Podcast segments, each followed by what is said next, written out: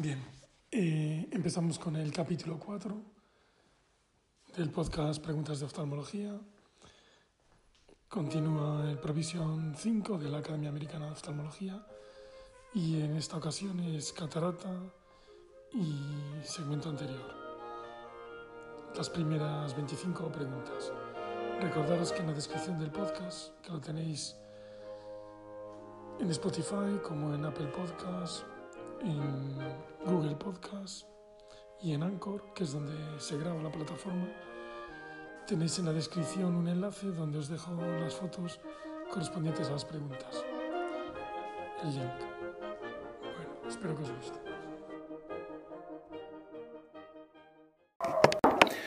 1. Foto. Se ve una foto de una catarata hipermadura. Una mujer de 72 años padece visión borrosa limitante en ojo derecho. Su agudeza visual es de 20-200 con menos 1,75 de esfera. Con una corrección de menos 4 de esfera, su agudeza mejora a 20-50. Con estos hallazgos, ¿qué manejo refractivo le recomendaría? Y pone LASIK para reducir la miopía, lentes de contacto permeables al gas, cirugía de catarata con implante de lente intraocular o mejorar el control diabético. O sea que cirugía de catarata con implante de lente intraocular. Comentario. La imagen muestra una catarata nuclear brunescente. Dada su refracción, el siguiente paso de elección sería la cirugía de catarata. El LASIK no es apropiado en esta situación y no mejoraría la visión. A pesar de que la diabetes se asocia con este tipo de catarata, actuar sobre el control glucémico no evitaría la necesidad de rehabilitación visual. En casos de catarata leve, el facultativo puede preguntar al paciente sobre cómo es capaz de manejarse en sus actividades diarias y podría discutirse sobre la necesidad de cambiar la graduación de sus gafas o el uso de lentes de contacto. En caso de una catarata más importante, ni las lentes de contacto ni las gafas proporcionarían una mejora visual suficiente, por lo que la cirugía de la catarata es la mejor elección. Excepto en los casos de indicación médica de cirugía de catarata, como glaucoma facomórfico o facolítico, es mejor escuchar las necesidades del paciente y tener en cuenta cuánto se está viendo su estilo de vida afectado, cuánto se está viendo afectado el estilo de vida del paciente por la visión. Hola, caracola. Ir a la consulta del doctor Iván para que te cure los ojos. Todos los ojos se curan en la consulta del doctor Iván. 2. Foto. Un edema macular cistoide. En angiografía. ¿Qué hallazgo confirma el edema macular cistoide secundario a la cirugía de la catarata?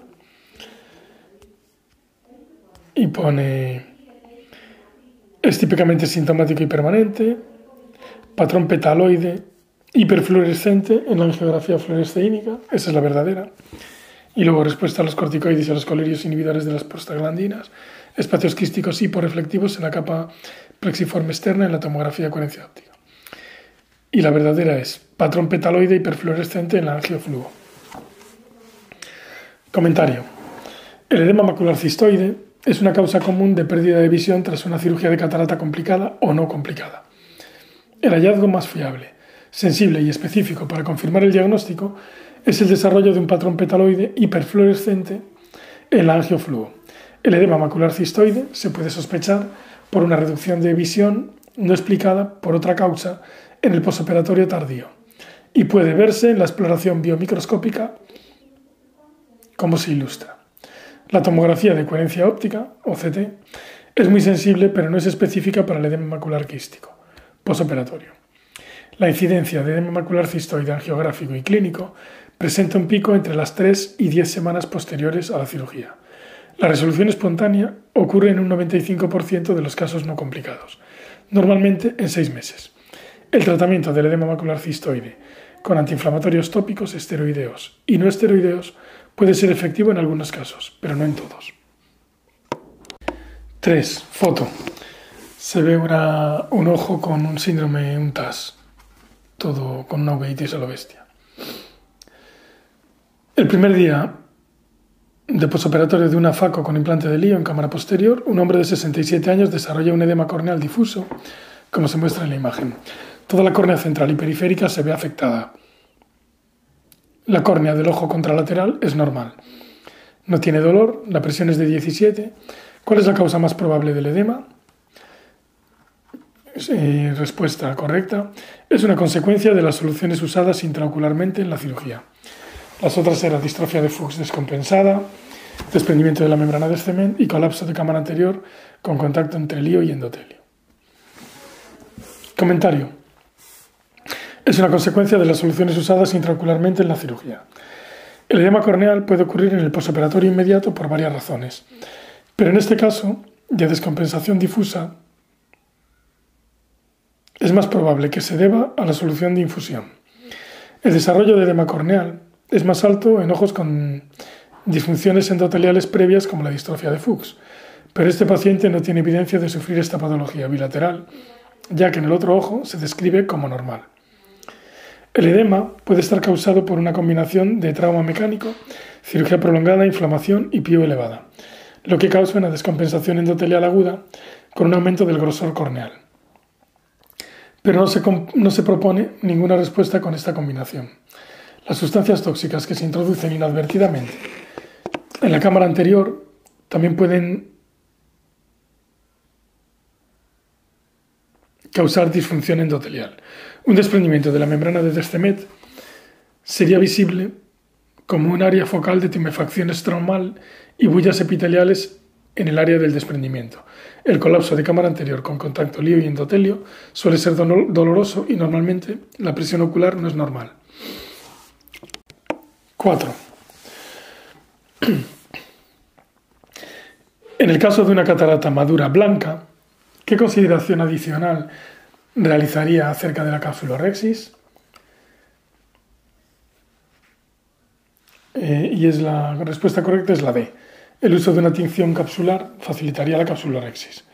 Las otras respuestas son, dado que una capsulorexis continua curvilínea está contraindicada, se debería usar una técnica alternativa, mentira. La capsuloresis debería ser mucho más grande en el caso de catarata madura, mentira. Se debería usar forceps y no un cistitomo para la capsuloresis, mentira. O sea, hay que usar una tinción. Comentario. Bueno, el uso de una tinción capsular facilitaría la capsuloresis. La capsuloresis es más fácil cuando el reflejo rojo está es más difícil cuando el reflejo rojo está bloqueado por una catarata madura blanca por lo que se recomienda el uso de tinciones capsulares. La capsuloresis no necesita ser más grande en estos casos y se puede usar tanto un cistitomo como un forceps. Se prefiere una capsuloresis continua, curvilínea, sobre otros métodos, ya que cada lugar de, ya que cada lugar de punción de la cápsula tiene riesgo de producir un desgarro radial. 5. Al comparar la anestesia subtenoniana y la anestesia retrovulvar para la cirugía ocular, ¿cuál es la mayor ventaja de la anestesia subtenon, subtenoniana? Eh, menor riesgo de daño al introducirse. Las demás, las que no son verdaderas, mejor anestesia del segmento anterior que del posterior, mejor de cara a la reintervención, acinesia más completa y es menor riesgo de daño. Comentario menor riesgo de daño al introducirse. La anestesia retrovulvar tiene un riesgo significativamente más alto de perforación del globo ocular comparada con la inyección subtenon o perivulvar. En la anestesia perivulvar se usa una cánula o aguja más corta que la anestesia retrovulvar. La solución anestésica se introduce externamente al cono muscular bajo la cápsula de tenon, con un único lugar de punción o múltiples. Teóricamente, la anestesia perivulvar elimina el riesgo de complicaciones como el daño del nervio óptico o la extensión al sistema nervioso central por, la, por inyección intradural. El riesgo de perforación ocular es menor, pero no se elimina. El método perivulvar produce menos acinesia y anestesia que el retrovulvar. Además, el comienzo del efecto es más lento y nos asegura una cinesia completa. La anestesia del segmento posterior no es el objetivo para una cirugía de catarata. La posibilidad de crear adherencias hace que la anestesia periocular sea subóptima de cara a futuras cirugías oculares. 6. Foto. Se ve un anillo endocapsular estándar y pone en el pie de foto. Un anillo endocapsular estándar se coloca en el saco capsular para estabilizarlo en ojos con debilidad zonular leve. Pregunta. Durante la realización de la extracción de catarata con implante de lío, ¿cuáles son las indicaciones para el uso de un anillo de tensión capsular? Y es la síndrome de Marfan, Well-Marchesani y síndrome de pseudoexfoliación. Las que son mentira déficit de sulfitoxidasa, coloboma congénito de cristalino, catarata polar posterior, traumatismo previo, hemorragia vítrea y homocistinuria, microesferofaquia, ectopia lentis y desgarro capsular anterior. O sea, la verdadera es Marfan-Well, Marchesani y pseudoexfoliación. Comentario. Una indicación frecuente para el uso del anillo de tensión capsular, ATC, son los casos en los que el soporte zonular está comprometido o en duda en estos casos incluyen síndrome de pseudoesfoliación, trauma, trastornos congénitos o del desarrollo, como el síndrome de Marfan o trastornos congénitos del metabolismo. El uso del anillo de tensión capsular está contraindicado en los casos de desgarro capsular anterior o posterior. Las cataratas polares posteriores no tienen debilidad zonular y tampoco los casos de hemorragia vítrea. 7. Durante una extracción de catarata, Usted realiza la capsuloresis continua curvilínea. Tras la hidrodisección, objetiva que el diafragma iridocristaliniano se desplaza hacia anterior y se colapsa la cámara anterior. La pio está alta, el paciente no tiene dolor significativo. La inyección de viscoelástico no responde, no repone la cámara anterior. ¿Cuál es la causa más probable de este fenómeno? Síndrome de infusión posterior. No es ni la botella de infusión vacía, ni la maniobra de valsalva por parte del paciente, ni hemorragia coroidea. Comentario. Síndrome de infusión posterior. En raros casos, el fluido que se inyecta a la cámara anterior puede dirigirse a la cavidad vítrea y causar un aumento del volumen del vitrio, con el consecuente desplazamiento anterior del cristalino y reducción de la cámara anterior. El fluido se puede acumular en el espacio retrolental o desplazarse posteriormente a lo largo de la interfase vitrio-retiniana. Esta complicación, llamada síndrome de infusión posterior, es más probable que ocurra durante la hidrodisección, cuando el fluido se inyecta activamente en el saco capsular. La reducción de la cámara anterior como consecuencia del síndrome de infusión posterior puede indicar la pérdida de integridad del saco capsular. Igual que las otras opciones, la hemorragia coroidea es típicamente dolorosa. Una botella de infusión vacía no provocaría esta situación, dado que en el caso aún no se ha procedido a facomulsificar o a irrigar aspirar. Una maniobra de valsalva podría provocar presión posterior en el ojo, pero no una presión más alta. 8. Durante una cirugía de catarata, usted realiza una incisión corneal valvulada, temporal, en córnea clara de 2,5 milímetros. La incisión tunelizada mide 2,5, desde el epitelio hasta la membrana de Descemet. Tras la capsulorexis, hidrodisección, introducción del faco e inicio de la infusión, se aprecian múltiples estrías que emanan de la herida. ¿Cuál es la causa más probable? Túnel de incisión estrecho. Las otras eran altura de la botella muy alta, bajo índice de aspiración, vacío demasiado alto. Y es túnel de incisión estrecho. Una desventaja de la cirugía en córnea clara es el potencial desarrollo intraoperatorio de estrías corneales cuando la incisión se extiende muy lejos respecto al limbo. Las complicaciones resultantes incluyen peor visualización y predisposición a quemaduras térmicas. En este paciente, con un túnel largo en una incisión en córnea clara, se producen estrías ante un mínimo desvío del emulsificador del eje de la incisión. El vacío, el índice de aspiración y la altura de la botella no causan o exageran las estrías corneales. 9. Foto. Se ve una catarata polar posterior, parece.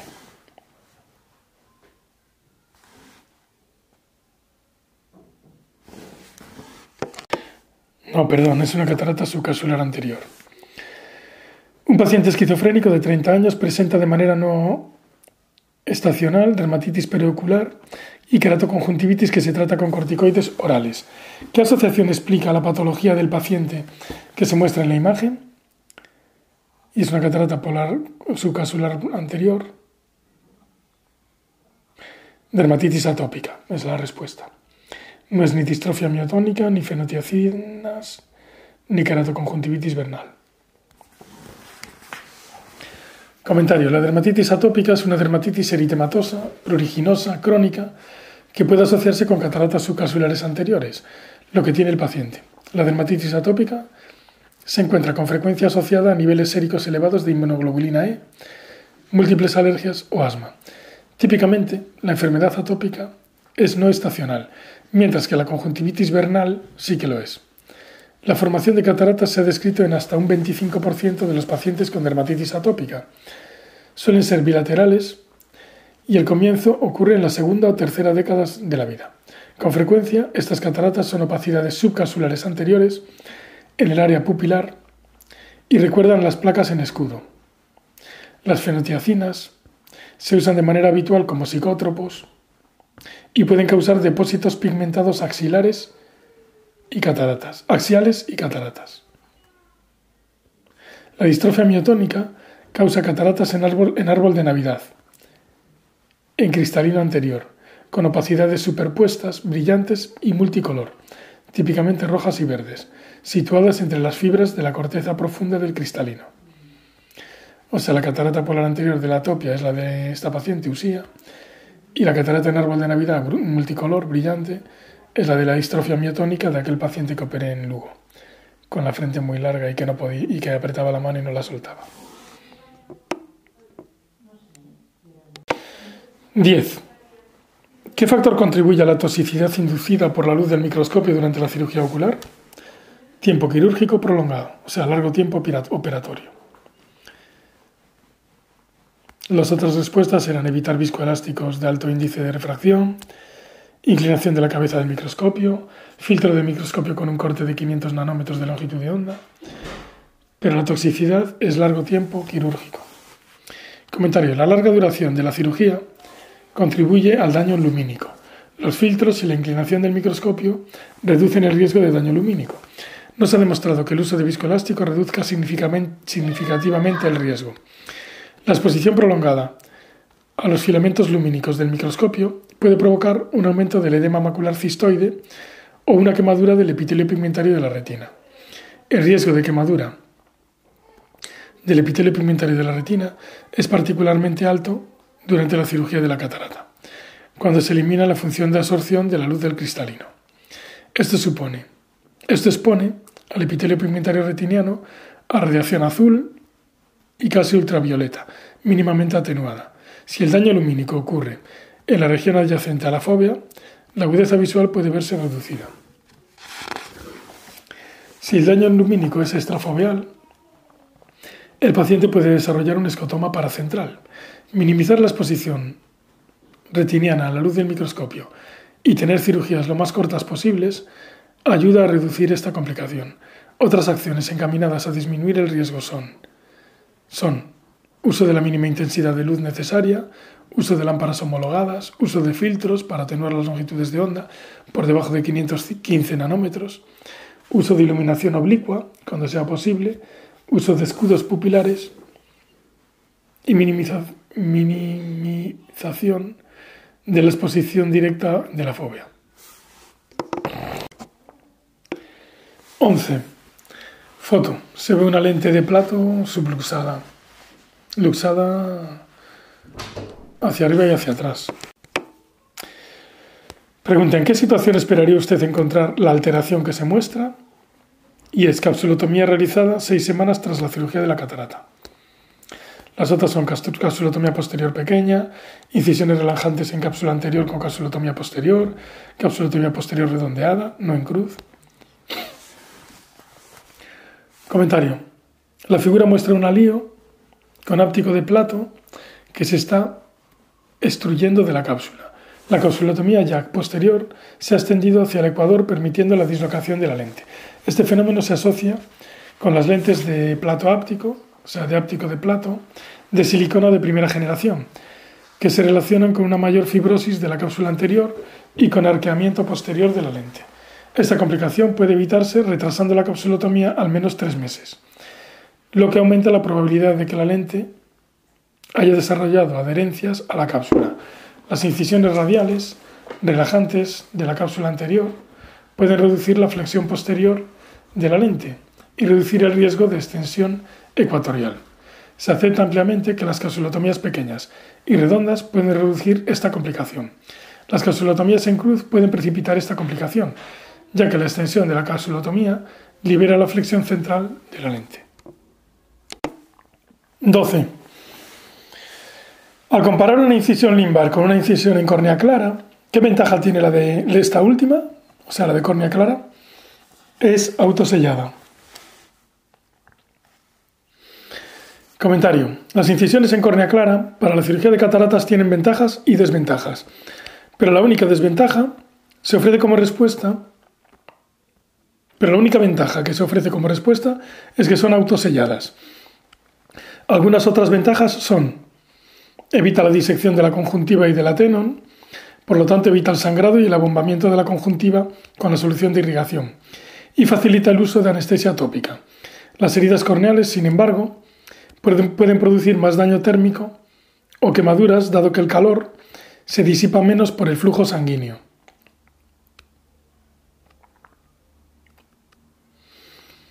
Las incisiones corneales grandes, las de más de 3,5 milímetros, casi siempre requieren sutura, lo que aumenta el tiempo de cirugía y puede retrasar la recuperación visual.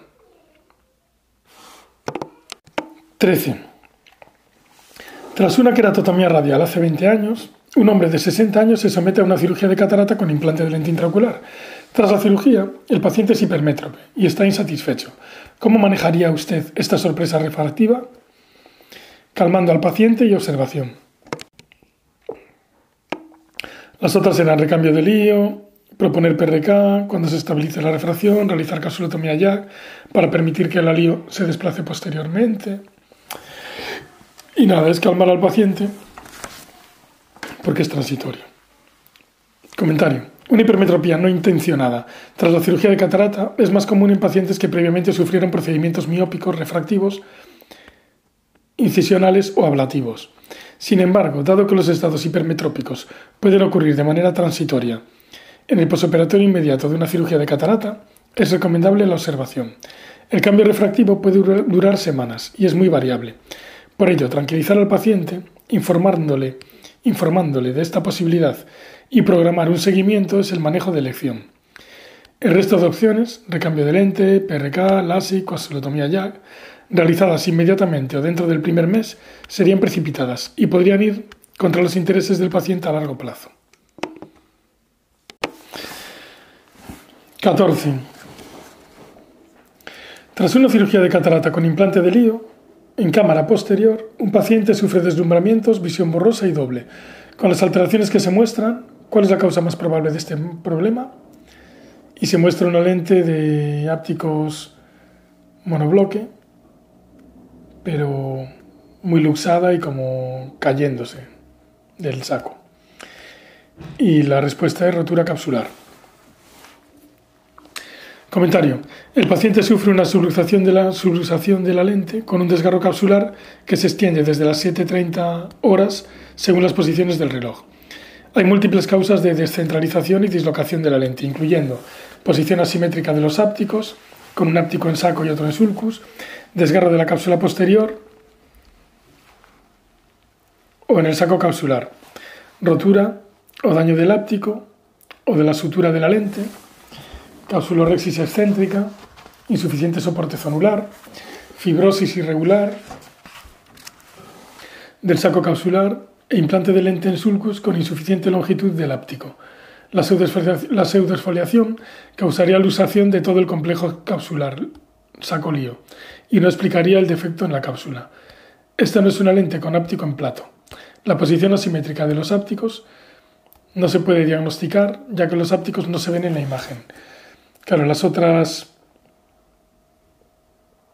opciones que no son las verdaderas son localización asimétrica de los ápticos, síndrome de pseudoesfoliación y deformación del áptico en el plato en plato de la lente y en realidad es rotura capsular.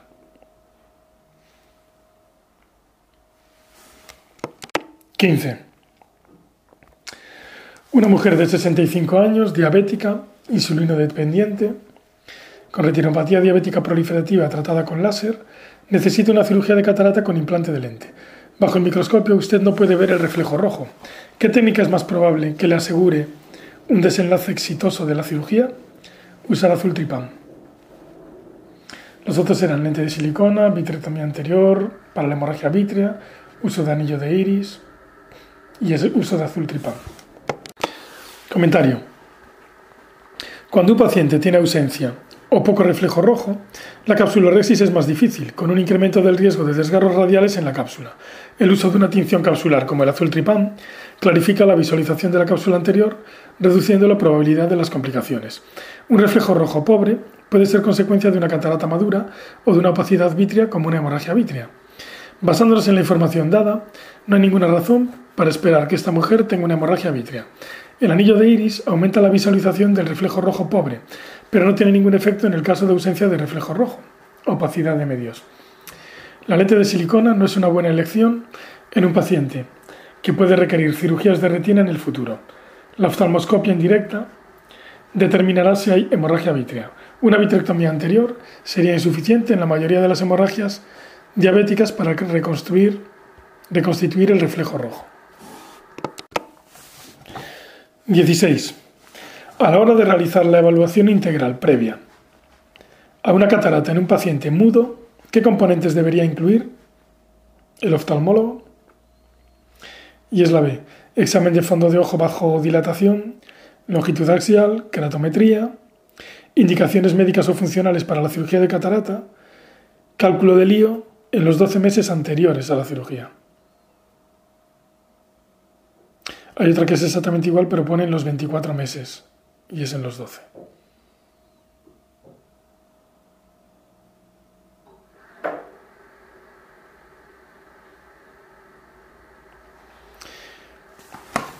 Comentario. Para asegurar que la cirugía de la catarata es apropiada y segura, se debe realizar lo siguiente: examen de fondo de ojo bajo dilatación, longitud axial, keratometría, indicaciones médicas o funcionales para la cirugía de catarata y cálculo de lío en los 12 meses anteriores de la cirugía. 24 meses no es tiempo de elección entre la evaluación y las pruebas preoperatorias y la cirugía, ya que la salud del ojo o del paciente puede cambiar. Las indicaciones médicas o funcionales de la cirugía de cataratas se requieren siempre desde el punto de vista ético. La longitud axial se requiere para el cálculo preoperatorio de la LIO. 17. Foto. Según una topografía de un queratocono. Tras la cirugía de catarata con implante de liotórica, el paciente está muy descontento con su mejor agudeza visual corregida, posquirúrgica, dada la topografía preoperatoria que se muestra. ¿Qué manejo sugeriría? Recambio de lente. Claro, este lo que le pasó es que no le valoraron la cara posterior. Las otras eran adaptación de lentes de contacto blandas, queratoplastia penetrante, adaptación de lente de contacto rígida permeable al gas, pero es recambio de lente.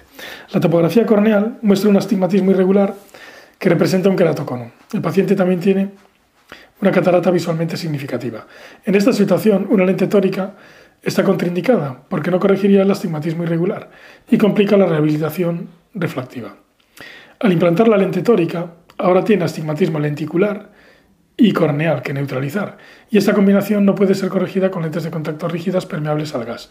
El recambio de la lente por una lente monofocal más que por una tórica, sería compatible con las lentes de contacto rígidas permeables al gas, lo que permitiría el manejo del astigmatismo irregular. Una lente de contacto blanda no ayuda en el manejo del astigmatismo corneal o irregular. Una queratoplastia penetrante, aunque a veces se indica por el queratocono, no revertiría el efecto de la lente tórica. 18. ¿Qué factor puede reducir la opacificación capsular posterior tras un implante de lente acrílica? La lente con borde óptico cuadrado o truncado. Square Edge. Square Edge Optic Design. El uso de. Comentario. El uso de ópticas con borde cuadrado o truncado disminuye la incidencia de opacificación capsular posterior. La óptica de bordes cuadrados está diseñada para ejercer un efecto de barrera mecánica, inhibir por contacto las células epiteliales del cristalino migradas a través de la curvatura capsular y ejercer presiones más altas en la cápsula posterior. Estos efectos previenen el crecimiento y migración de las células epiteliales del cristalino y por ello reduce la incidencia de opacificación capsular posterior. Una capsuloresis grande incrementa las arrugas y la opacificación de la cápsula posterior, lo que, ha demostrado, lo que se ha demostrado en muchos estudios.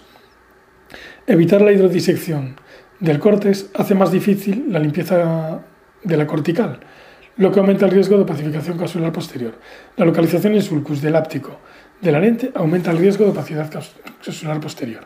Claro, porque las otras opciones eran capsuloresis mayor que el áptico desplegado, localización en sulcus del áptico, evitar la hidrodisección del córtex. Y es lente con borde óptico cuadrado. 19. Durante la calculorexis de la cirugía de catarata, usted objetiva que el núcleo del cristalino y el saco calcular rotan al aplicar la tracción de la cápsula. ¿Qué maniobra aconsejaría en este punto? Y es usar ganchos capsulares o un anillo de tensión capsular para estabilizar el saco. O sea, es, un, es una subdesfoliación de estas que cuando empiezas a hacer la calculorexis se va girando ya todo, ya tiene la zona toda hecha polvo. Las otras opciones, opciones que no son verdad son insertar un segundo instrumento a través de la paracentesis para presionar el cristalino posteriormente y estabilizar el núcleo, coger el flap cerca del punto de avance de la cápsula rexis y completar la cápsula rexis, añadir más viscoelástico y tirar del flap de cápsula rexis más periféricamente. Y en realidad es usar ganchos capsulares o un anillo de tensión capsular. Comentario. El movimiento del cristalino y la cápsula contracción indica que la zónula es débil o está dañada. La tracción continuada sobre el flap capsular puede romper la zónula, lo que podría provocar la caída del núcleo o la rotura capsular. El uso de ganchos capsulares puede mejorar la visualización y el anillo de tensión capsular puede estabilizar el saco para permitir el completado de la cápsula rexis. Añadir más viscoelástico o tirar del flap de manera más periférica añade presión sobre la zónula. Presionar el cristalino hacia abajo con un segundo instrumento también ejerce más presión, sobre la zónula. Soltar y coger el flap de cápsula rexis frecuentemente puede ser una buena idea para controlar el tamaño de la cápsula rexis, pero no protege la zónula de una rotura y además hay que ejercer la misma fuerza en la cápsula independientemente de dónde se tire del flap. 20. Foto. Se ve un edema de córnea enorme después de una catarata. Tras una facomulsificación larga, pero no complicada, de un cristalino brunescente, un paciente de 70 años tiene el aspecto posoperatorio que se muestra. Usted manda al paciente a casa con instrucciones para usar un antibiótico tópico, un antiinflamatorio esteroideo y no esteroideo tópico y un colirio hiperosmótico. Tres días más tarde, el paciente refiere dolor cada vez que usa el agente hiperosmótico. ¿Cuál es la causa más probable del dolor? Y es un defecto epitelial. Lo demás es alergia al antibiótico tópico, desarrollo de bloqueo pupilar, pio elevada y es defecto epitelial. La facomisificación prolongada ha producido un edema corneal, en este caso, de cirugía de catarata. Puede producirse la rotura de una bulla corneal, de una queratopatía bullosa, lo que causa el defecto epitelial. Esta complicación se observa más en pacientes con distrofia endotelial de Fuchs. Cirugías complicadas con larga duración y pérdida de vitrio, facomulsificación en cámara anterior, lío de cámara anterior, cristalinos densos y brunescentes que requieren facomulsificación prolongada. El aspecto de este paciente en el posoperatorio muestra pacificación corneal y pliegues de en descemet. La queratopatía bullosa puede evolucionar rápido a córneas edematosas. Un incremento del apío no empeoraría al administrar los colidios. Una alergia no provocaría dolor intermitente. Un bloqueo pupilar provocaría un aumento del apío pero no se caracteriza por dolor intermitente y tampoco por aumentar en asociación al edema corneal. 21. Un hombre de 68 años tiene una catarata que requiere ser eliminada. Tiene uveitis asociada a HLA-B27 que ha sido refractaria a los esteroides tópicos y que ha requerido inyecciones de corticoides subtenonianos durante muchos años. Su refracción actual es más 2 más 1,50 a 177 y más 1 más 2 a 180. ¿Qué tipo de anestesia estaría contraindicada? Se tiene uveitis, refractaria esteroides, Contraindicada, la perivulvar. Las otras son intracameral, tópica y retrovulvar. Comentario. La anestesia perivulvar está contraindicada cuando hay adhesiones o fibrosis en los tejidos porque dificulta la libre difusión del anestésico local. La anestesia retrovulvar, tópica e intracameral no se vería afectada por la fibrosis o las adherencias de la tena. 22. Se ve una se ve una iridodiálisis de toda la parte superior del iris por un iris flácido. Esto me pasó a mí alguna vez al inyectar la lente, que se desinsertó toda la zona por todo el, el iris superior. ¿Qué medicación produce riesgo de sufrir la alteración que se muestra? Y es la afluzosina, o sea, un iris flácido. Comentario. Los pacientes que toman afluzosina desarrollan el síndrome de iris flácido, un factor de riesgo importante para el desarrollo de iridodiálisis intraoperatoria los factores de riesgo no farmacológicos para el desarrollo de iridodiálisis incluyen incisión deficiente, cámara anterior estrecha, múltiples entradas y salidas del instrumental a través de la incisión, prolapso de iris, manipulación quirúrgica del iris o el síndrome de iris flácido. La fluzosina es un antagonista alfa-1 adrenérgico, una familia de fármacos asociada con el síndrome del iris flácido, que se usa oralmente para el tratamiento de la hipertrofia benigna de próstata. La epinefrina se usa a veces para obtener una dilatación extra en casos del síndrome de iris flácido, pero no es causa o factor de riesgo para iridodiálisis. La atropina dilataría la pupila y desplazaría el diafragma iridiano posteriormente, profundizando la cámara anterior, alejando el iris de la herida quirúrgica. La warfarina no se relaciona con la iridodiálisis, pero puede agravar un hipema si esto ocurriera. Claro, las otras opciones eran epinefrina, atropina y warfarina, pero es afluzosina. 23. ¿Cuál de los siguientes es un síntoma o signo específico de toxicidad inducida por la luz del microscopio? Pigmentación moteada en la mácula tres semanas tras la exposición. Las otras son área bien circunscrita de hipofluorescencia fluoresceínica, alrededor de un área de hiperfluorescencia, escotoma en el anillo, en, anillo en el campo visual o metamorfopsia pero es pigmentación moteada en la mácula tres semanas tras la exposición. Comentario. La mayoría de los casos de daño lumínico de la retina producen mínimos síntomas salvo que la visión central esté deteriorada. Los signos clínicos no son evidentes inmediatamente, pero pueden incluir edema de retina o, raramente, una leve decoloración blanco-amarillenta que puede ser vista en la retina en los primeros días de una a tres semanas tras la exposición se desarrollan varios grados de pigmentación moteada. La geografía fluoresceínica muestra un área de hiperfluorescencia sin hipofluorescencia. Los escotomas en anillos son característicos de las degeneraciones retinianas, otra forma de pigmentación moteada, pero no de toxicidad lumínica. 24. ¿Cuál de estos? Bueno, en la 23 era pigmentación moteada de la mácula, pero los otros, los que no eran verdad, era área bien circunscrita de hipofluo fluorescínica alrededor de un área de hiperfluo, escotoma en anillo del campo visual o metamorfosia. 24. ¿Cuál de estos aumenta el riesgo de catarata nuclear esclerótica? Y es el tabaquismo. Lo que no aumenta el riesgo es ni la hipertensión arterial, ni la exposición a la luz, ni la niacina oral. O sea, es tabaquismo. El tabaquismo aumenta el riesgo de esclerosis nuclear. Claro, se le esclerosa el núcleo como los bigotes de, del Aguirre, que se ponen como la catarata amarillos. El tabaquismo aumenta el riesgo de esclerosis nuclear. El uso de estatinas se asocia con esclerosis nuclear, pero no la niacina oral. La hipertensión no tiene ninguna asociación con la formación de cataratas. La exposición a la luz se ha demostrado que aumenta el riesgo de catarata cortical pero no de otro tipo de cataratas o de degeneración macular asociada a la edad. 25. ¿Qué hallazgo clínico confirmaría su sospecha de que un paciente ha sufrido una dislocación o subluxación traumática de cristalino? Pérdida de la acomodación. Bueno, afectación de la acomodación. Esta está repetida también. Las otras serán disminución del astigmatismo refractivo, misdirección del acuoso, correctopia adquirida, pero es afectación de la acomodación.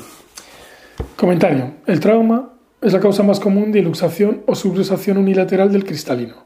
El compromiso zonular asociado provoca una reducción o pérdida de la acomodación. Otras causas menos frecuentes de subluxación del cristalino son la pseudosfoliación, el frotamiento ocular asociado a la atopia o alteraciones hereditarias que afectan a la zónula. Los errores ópticos inducidos por el cristalino, como el deterioro de la acomodación, el cambio miópico, el astigmatismo lenticular, la anisometropía y el efecto prismático, pueden ocurrir y pueden corregirse con gafas o lentes de contacto. Otros síntomas y signos incluyen visión fluctuante, diplopia monocular y astigmatismo elevado. Solo debido a una coincidencia muy improbable, el astigmatismo lenticular mejoraría al cambiar el eje visual a la periferia del cristalino. La subluxación del cristalino en un paciente pediátrico puede causar ambliopía, por lo que debe tratarse de forma agresiva y controlarse. Un desplazamiento anterior del cristalino debido a la laxitud zonular puede conllevar un bloqueo pupilar y un glaucoma de ángulo cerrado, pero la pupila no cambia. Correctopia y tampoco ocurre un síndrome de mala dirección del humor acuoso. 26. Fotos. Se ve un OCT de córnea con un desprendimiento de la descemet. En esta imagen corneal de OCT tras una cirugía de catarata, ¿cuál es la alteración que se muestra? Y el desprendimiento de descemet. Todo lo demás será queratopatía bullosa, remanente capsular, distrofia endotelial de Fuchs. Comentario. El paciente presenta un desprendimiento de DCMET central con normalidad de la córnea periférica. Esta membrana puede recorrer un remanente de la cápsula que flota libremente, pero en una exploración más exhaustiva se puede apreciar un color más blanco, más reflectivo y engrosamiento corneal en la zona del desprendimiento, lo que no se vería si la imagen representara un fragmento capsular. La causa típica de esta complicación es la delaminación de la membrana de Descemet en la incisión corneal por un instrumento o por la lente. La inserción de viscoelástico puede desprender la Descemet de manera inadvertida, si la cánula se ha insertado de manera incompleta o si está situada en el plano de separación entre el estroma, y la Descemet. El fluido que se inserta para la hidratación de la córnea puede tener un efecto similar. Si se desprende un área pequeña, el paciente puede sufrir edema corneal microquístico localizado y transitorio. Si se ha afectado un área mayor, puede producirse un edema persistente, a menos que el endotelio pueda cubrir el defecto a lo largo del tiempo. Si el área afectada es lo suficientemente grande y el edema es persistente, el paciente puede requerir una, una queratoplastia penetrante u otros procedimientos corneales. Ni la distrofia endotelial de Fuchs ni la queratopatía bullosa tendrían una capa visible separada del resto de la córnea. 27. Se ve una, una lente con viscoelástico retenido detrás, desplazado hacia adelante. Tras una cirugía de catarata, un paciente necesita una gran sobrerefracción miópica. Claro, la lente está hacia adelante. Teniendo en cuenta la apariencia del segmento anterior que se muestra, ¿cuál parece ser la etiología de esta sorpresa refractiva? Bloqueo capsular, o sea, capsular block. Lo otro es potencia incorrecta de la lente para la refracción deseada, lío invertida, lío en sulcus en vez de en saco, pues bloqueo capsular. Comentario. El paciente sufre una distensión del saco capsular posterior a la lente, lo cual es característico del bloqueo capsular. El desplazamiento anterior de la óptica de la lente se traduce en una transformación miópica. El bloqueo capsular se trata con capsulotomía Jack, lo que produce una liberación posterior del fluido, desplazamiento posterior de la lente hacia su posición original y resolución del cambio miópico. Existen otras causas de sorpresas refractivas tras la cirugía de la catarata. Sin embargo, la OCT de segmento anterior no muestra si la lío está invertida o si la lío está en sulcos. Bueno, pero esto no es una OCT, esta es una foto. Si al paciente se le hubiera puesto una lente de potencia incorrecta para la refracción deseada, la exploración no mostraría desplazamiento anterior de la lente. Bien, 28. Un mes después de una FACO, no complicada con implante de lente acrílica monofocal, el paciente tiene un error refractivo residual de menos 4 más 1 a 90. A pesar de que el objetivo era la metropía, ¿cuál es la causa más probable de esta situación? Incorrecta medición del A-scan. Lo otro era alineación incorrecta de la lío, estafiloma, edema macular quístico posoperatorio, bueno, cistoide. Comentario. Incorrecta medición del A-scan. La colocación de la lente de potencia incorrecta suele ser el resultado de un error en la medición de la longitud axial o de la curvatura corneal en el preoperatorio. Aplicar presión durante la medida de la scan puede conllevar un eje axial falsamente acortado, lo que produciría una sorpresa refractiva miópica. La potencia óptica de la lente monofocal presenta pocas variaciones cuando está mal alineada. Las lentes tóricas sí requieren, alineación, pero no se usaron en este caso. Un estafiloma causaría un eje, un eje axial falsamente acortado.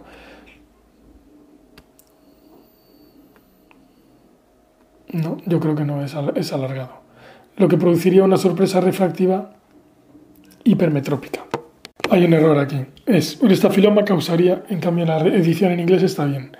Un estafiloma causaría un eje axial falsamente alargado.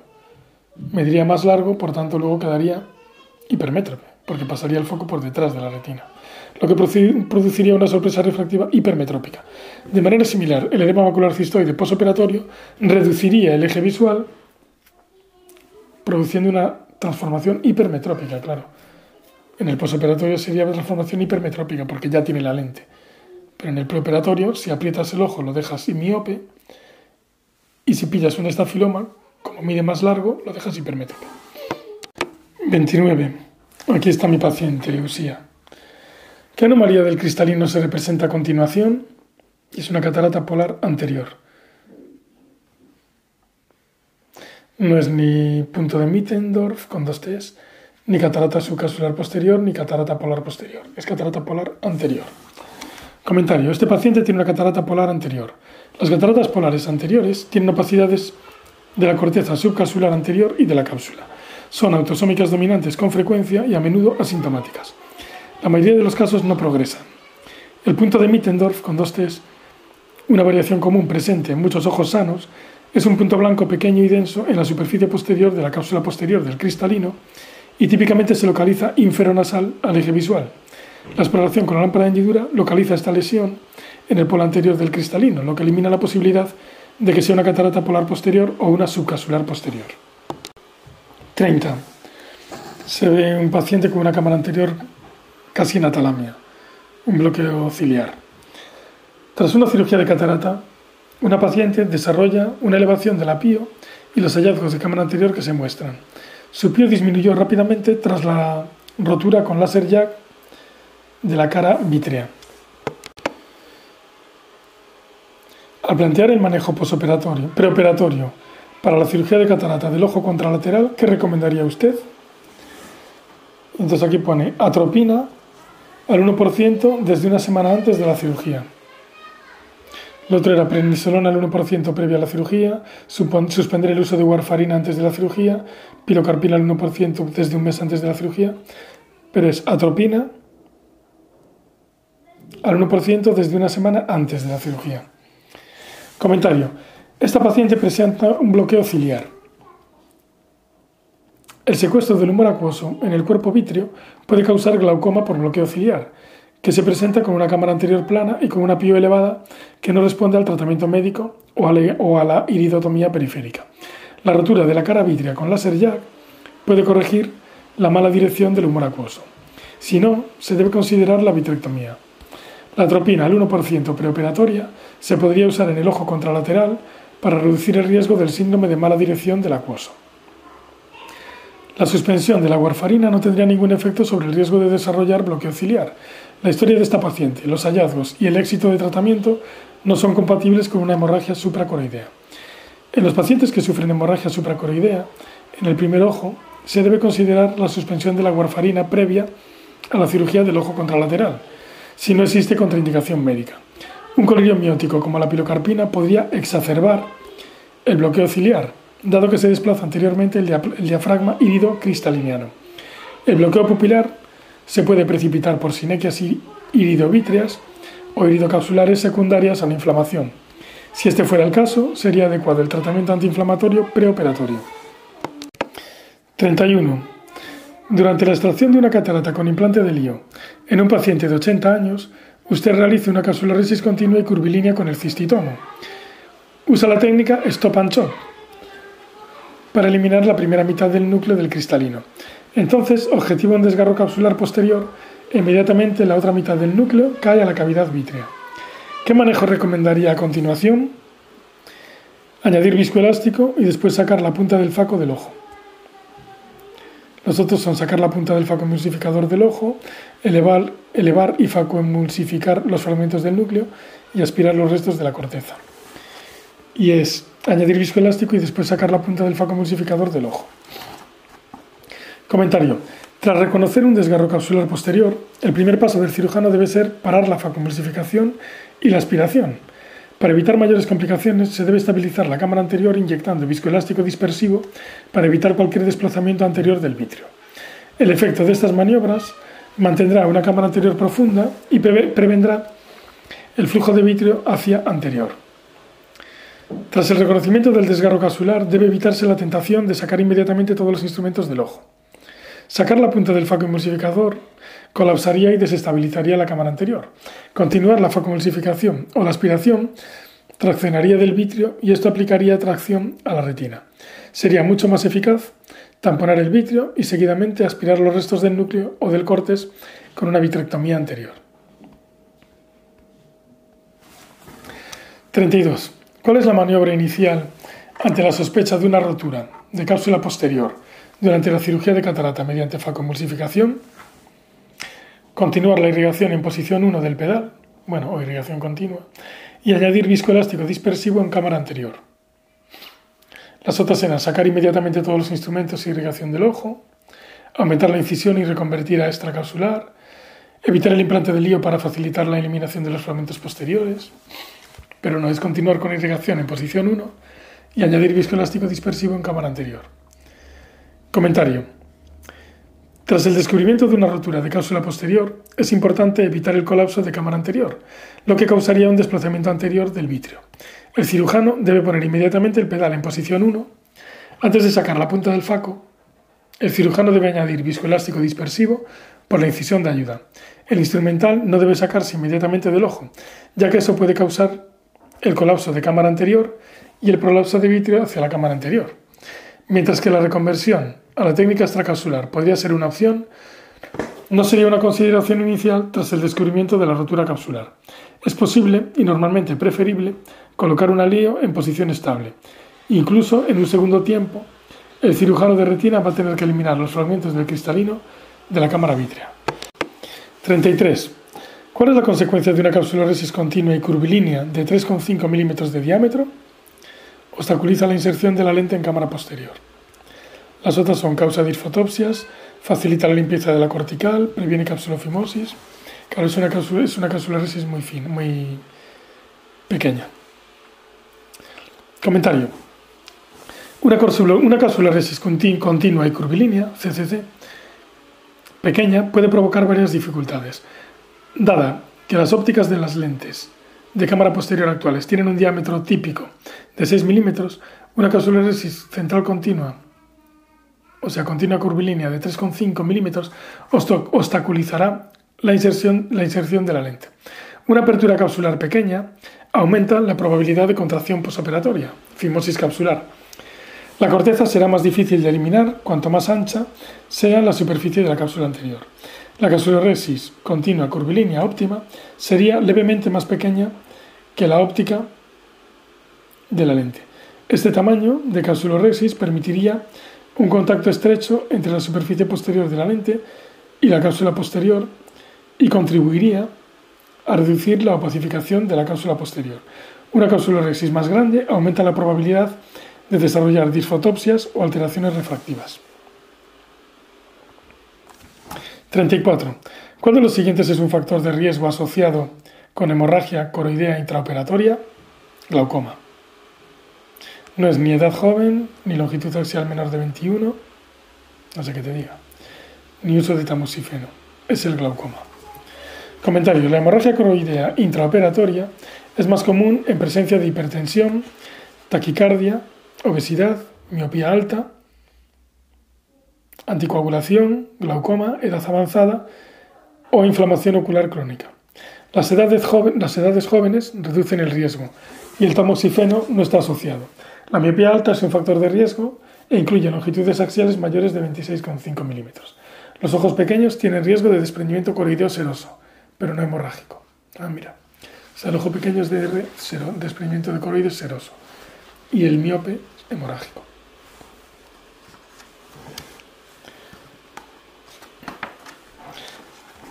35. ¿Cuál es la prueba clínica de elección para evaluar la función macular en un paciente con una catarata densa? Y es test de Maddox. No es ni test optocinético, ni electroretinografía, ni reactividad pupilar, es test de Maddox. Comentario.